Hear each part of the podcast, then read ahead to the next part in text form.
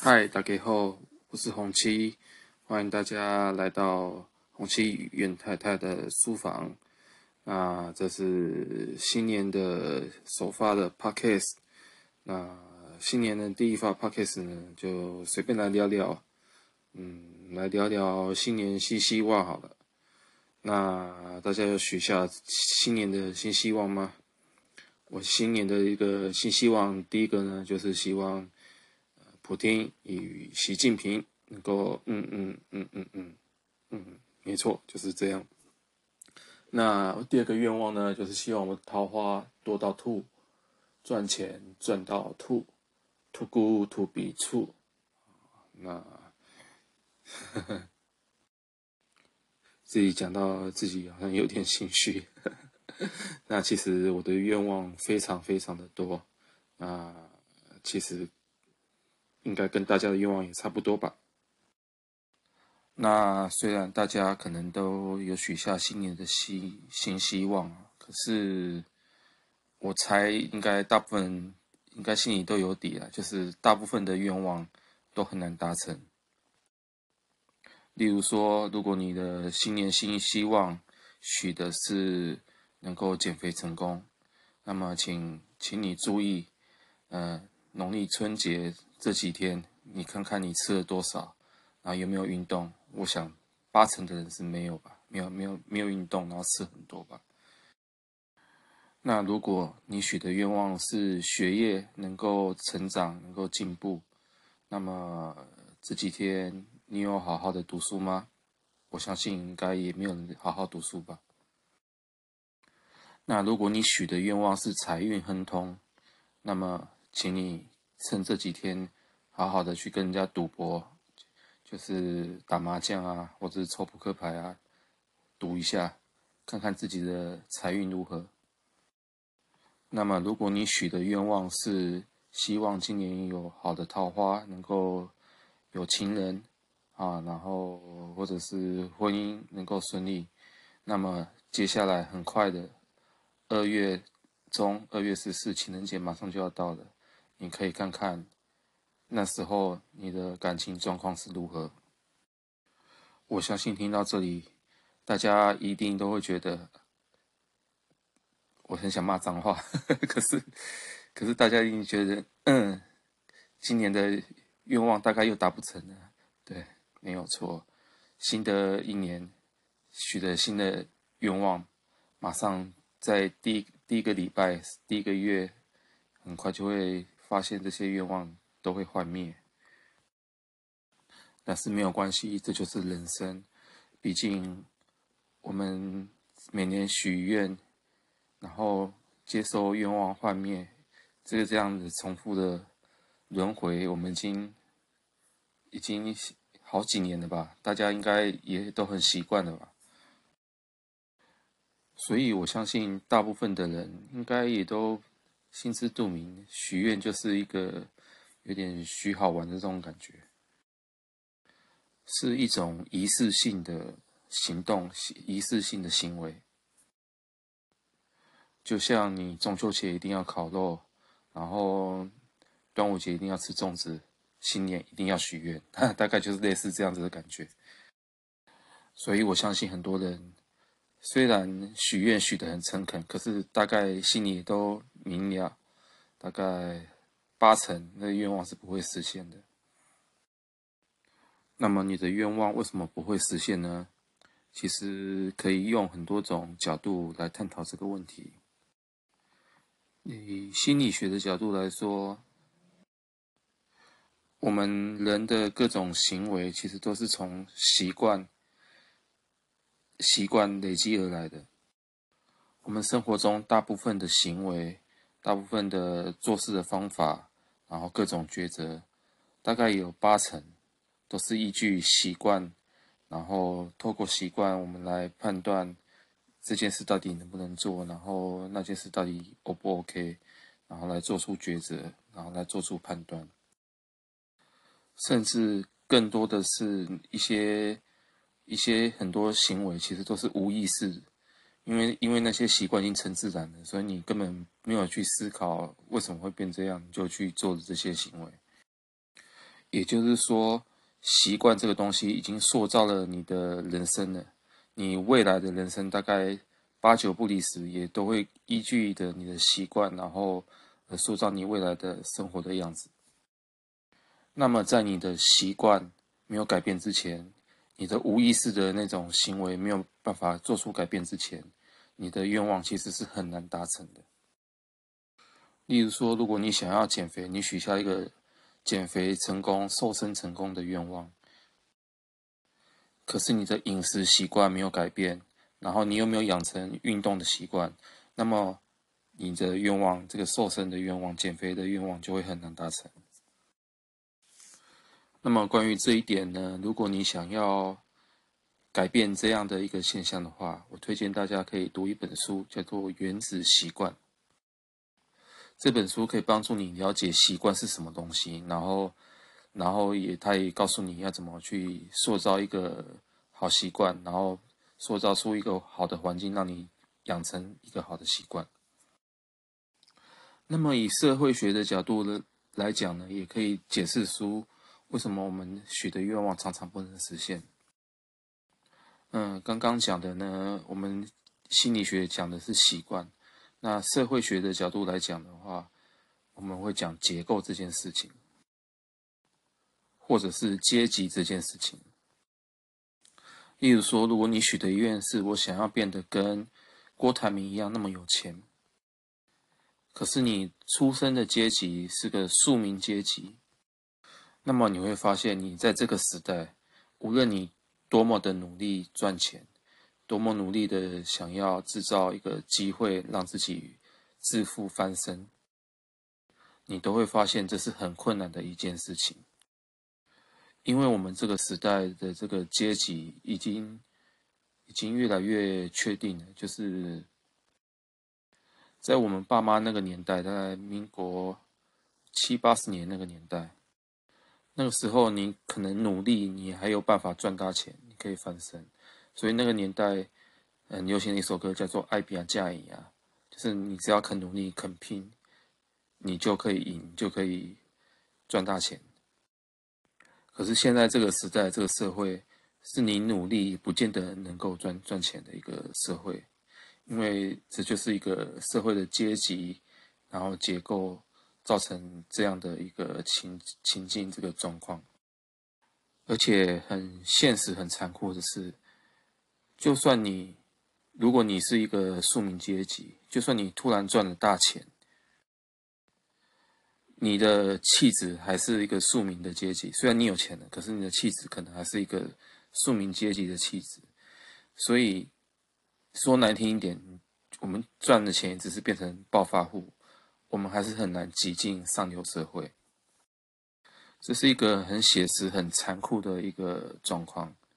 那所以说呢，就是现在的社会的这个阶级结构，也让我们的许的愿望很难达成。这是社会学的角度来说，那么从身心灵，就是灵性修行的这个角度来讲呢，为什么我们的愿望很难达成？例如说，我们希望有一个桃花，有一段恋情，所以我们许的愿望，希望我们的感情是能够顺利，是好的，然后可以结交男女朋友。但是呢，我们通常会这样许愿的话，就代表说我们的潜意识里对于感情是匮乏的。我们因为没有爱，没有感情，所以我们才许愿要有爱，要有感情。那么，如果你的愿望是出于这种匮乏的情感的话，那你许的愿，以这个灵性的角度来讲，你从一个匮乏的出发点。出发，那你就不会达到圆满，你就不会得到真正的感情。又例如说，很多人就会像刚才讲的，就是我们许愿，希望我们自己能够发大财。可是我们许这个发财的愿望，是因为我们觉得自己很匮乏，自己觉得自己很贫穷，所以我们才才想要就许这个发财的愿。但是以灵性的角度，如果你不相信，这个世界是丰盛的，什么什么叫做丰盛？就是你相信这个世界物质到处都有，然后钱财到处都有，我们可以活在一个呃一个很丰盛，然后不于匮乏的这个环境里的话，你如果你没有这样相信的话，那么你许的愿望也不会达成，因为你在许愿的时候，你心中其实已经根植了那种很匮乏的那种情感。所以，根据吸引力法则，你的心中都是那些负面的东西的时候，你吸引的就只会是负面的结果，所以你就不会达成你那个好的愿望。这是从身心灵的角度来讲的。好，所以我们现在回过头来，我们来思考一下，要怎么样才能让我们的许的愿望能够实现。首先，第一点很重要的是，我们要确定自己许的是真的愿望，而不是你的一个妄想、一个幻想。什么意思？例如说，你现在一百公斤，然后你想要减肥，那如果你许的愿望是我一个月内要减五十公斤，变五剩下五十公斤的话，那这个就是妄想，这就不是愿望。或者是你平时考试考数学，你都考三十分，然后你的基础很差，你对数学的任何的知识都非常的糟糕。那么你你许了一个愿望，说我说我下个月数学考试可以考一百分，那么这个八成也是一个妄想，是个幻想，它不是个愿望。那么愿望到底是什么？就我自己的感觉，我觉得真正的愿望是你一个你内心很热切、很急切的想要达成的一个一件事情，这个是愿望。例如说，以刚才那个考试考数学为例好了，你数学原本很烂很烂，然后你许了一个下个月开学马上就可以考一百分，这个就是一个妄想。它不是愿望，可是如果你是真的对数学很有兴趣，你你很热切的想说，我想要搞懂这个为什么是这样子，这个公式为什么是这样，我很热切的想要知道，呃，这个定理要怎么推导，然后我想要在这上面精进，所以我希望我下次考试能够看出一个一些结果，那么这个就是一个愿望，因为你是内心有热切的这个这个。动力，然后想要想要去理解数学这个是什么，这个学问是什么一回事，那么这个就是一个愿望。所以在你许下愿望之前，你搞清楚你真正想要的东西是什么，是很重要的一件事情。所以，例如说，呃，例如说，有人许愿，许许说，我希望，呃，有一个男女朋友。啊，能够结交男女朋友，许了这样的一个愿望，但是他实际上只是觉得自己就是只是想有一个伴，然后不想要孤独而已。结果因为不想孤独而许的许了一个要有伴侣的这样的一个愿望，结果这样其实就是你愿望没有许没有许对，就是没有正确的许愿，就变成说。你交了一个男女朋友，结果你还可能还是你可能还是很孤独，因为你可能就是为了为了要赶快有有个伴侣，你就你就随便找了一个一个男生或女生，然后来做你的伴侣，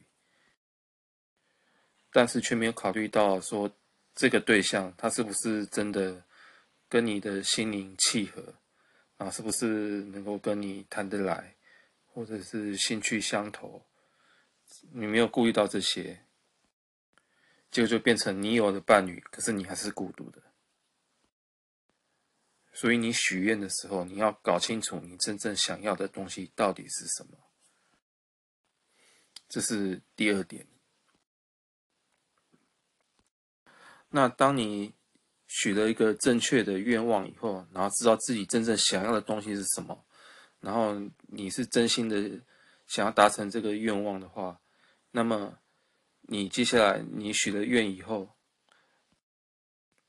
你很自然而然的，你就会去行动，然后你会为你的愿望设下各种小目标，为你的愿望设下几个子子目标，就是小目标，然后子愿望，我觉得是非常重要的一件事情。例如说，你许了一个愿望，说想要变成一个画家，变成一个素描高手。那你如果你动动机很强，就是你的那个愿望的愿力很强，你自然而然就会想说：好，那我要开，我要从哪里开始学？我要先学会怎么画圆，怎么画方形，然后怎么画苹果，然后怎么画阴影，然后你怎么学透视法？你会一步一步的。就是这个设定一个计划，然后去实践。也就是说，你会把你的愿望，整个大的愿望拆分成很多种小的愿望，然后从小的小的愿望开始，慢慢的去实践，然后从轻易的、简单的开始去做，然后循序渐进的让自己越来越接近你最原先设定的这个目标。这个时候你会发现，你许的你最原本许的那个愿望，其实已经不是愿望了，而是一个可以付诸实现，而且你正在时间当中之中的一个目标。那你在实践过程中，你就慢慢的，你会不知不觉的，然后慢慢的发现说，哎，这个愿望已经正在实实现了。那这个用身心灵角度来讲，就是你的。愿望已经开始在显化了，也就是说，把你的大的愿望拆分成各种小的愿望，然后一步一步的去实现，这是让你的愿望实现的第三点，还蛮重要的一点。那么第四点很很重要的一点，也是很重要的一点，那可能也算是一个补充的一点。那这一点提醒呢，就是。我们要摆脱我们的一个限制性的一个想法。什么叫做限制性的想法？例如说，有的人到了三十岁、四十岁以后，就就会觉得说：“啊，我这个这个年纪再去做梦、再去追梦，太傻了。”这个就是限制性的想法，就是我们已经被了这个社会、这个文化约定成熟的观念。限制了我们的一个想象，然后限制了我们去做事的一个动力，这就是一个限制性的想法。再举一个例子，我有一个朋友，他想要转职，他想要他原本的公司就是环境太差了，条件太太太糟糕了，所以他想要转职。可是他一直抱怨他公司，然后嚷嚷着说要转职，讲了好久，可是一直没有转职成功。为什么？因为他顾虑很多，他顾虑顾虑说，嗯、呃，你突然辞职了，然后就会没薪水，然后你的生活可能就会变得很匮乏，生活会变得很没有保障，然后可能到了到了这个年纪，三四十岁的年纪，要换工作，啊，可能就是一般的公司可能会觉得你你年纪太大了。然后，所以他就会觉得，可能就觉得换工作不容易。那类似这样的一想法，其实它就是暗藏着一些限制性的、限制性的一个预设、限制性的信念。什么限制性的信念？例如说，呃，我会变得很匮乏，可是这件事根本还没发生。那也不见得真的会你想象的那么匮乏，或者说，呃，到了某个年纪，然后做某些事情可能就很不 OK。这其实这个年纪的这个限制，其实也可能是一种限制性的信念。那它深层其实暗含的可能是对自己的不够自信，然后不够相信自己有能力可以做。做做一些不一样的事情，然后不相信自己有足够的权利可以去做自己想做的事情，也可能是我们把这个社会想得太严苛，把一般的把其他的人把人类想得太过于残酷，太过于现实，或者是设定了我我我我我这个人是不被社会所需要的，所以我才会觉得我在这个社会是很很难很难被被人家采用，被人家就是就是选你去去做工作。那其实这里面其实已经藏了太多太多的一个预设的一个信念，然后是限制自己的，这就是我所谓的一个限制性的信念。那当然，社会还是有它现实的一面呐。这也就是我最一开始讲的，我们是这个社会有它既有的结构嘛，对不对？然后这社会有这个社会集体性的习惯嘛。例如说，我们可能就会一般的社会的的的老板，可能就会想要选一个比较年轻年轻的人来来工作。他可能会觉得年纪太太大了，他可能在职场上会有很多顾虑，所以可能不愿意去聘用比较年长的人。这是有可能的。那么问题就来了，我们究竟？要怎么区辨这个是社会现实还是限制性的信念？那如果碰到这样的问题时，我现在的建议是你不妨就是勇敢的去尝试一下。也就是说，这个社会其实的确是有它的一个结构，有它现实的一面。可是这个结构，这个社会现实并不是铁板一块，并不是所有的人都那么的。僵硬啊，不可变的。你多去尝试，你才有机会找到一个可以接受你的人，适应你的人。你要展现出你的愿望，把它展现出来，人家才知道你有这样的一个愿望，有这样的一个需求，他们才能够愿意去帮助你。所以，还是回到最一开始讲的。你的愿望、你的目标够强烈，强烈到你展现出来，展现出你的热忱，人家看到了就会自然愿意去帮助你，或者是给你一些建议，提拔你。所以你的这个愿望，你对这个愿望的这个有多认真，你的强度够不够，其实这是很重很重要的一件事情。那个圣严法师，他就常常讲一句话，叫做“我愿无穷”。什么意思？就是你的愿望，你对这个愿望的渴望，这个够大的话，你的愿力就越大。你的愿力越大，你就越能够达成你想要做的事情。好了，以上大概就讲到这边吧。就是这集的 podcast 一开始先煞风景，然后先泼了一泼泼了大家一一盆一盆冷水，然后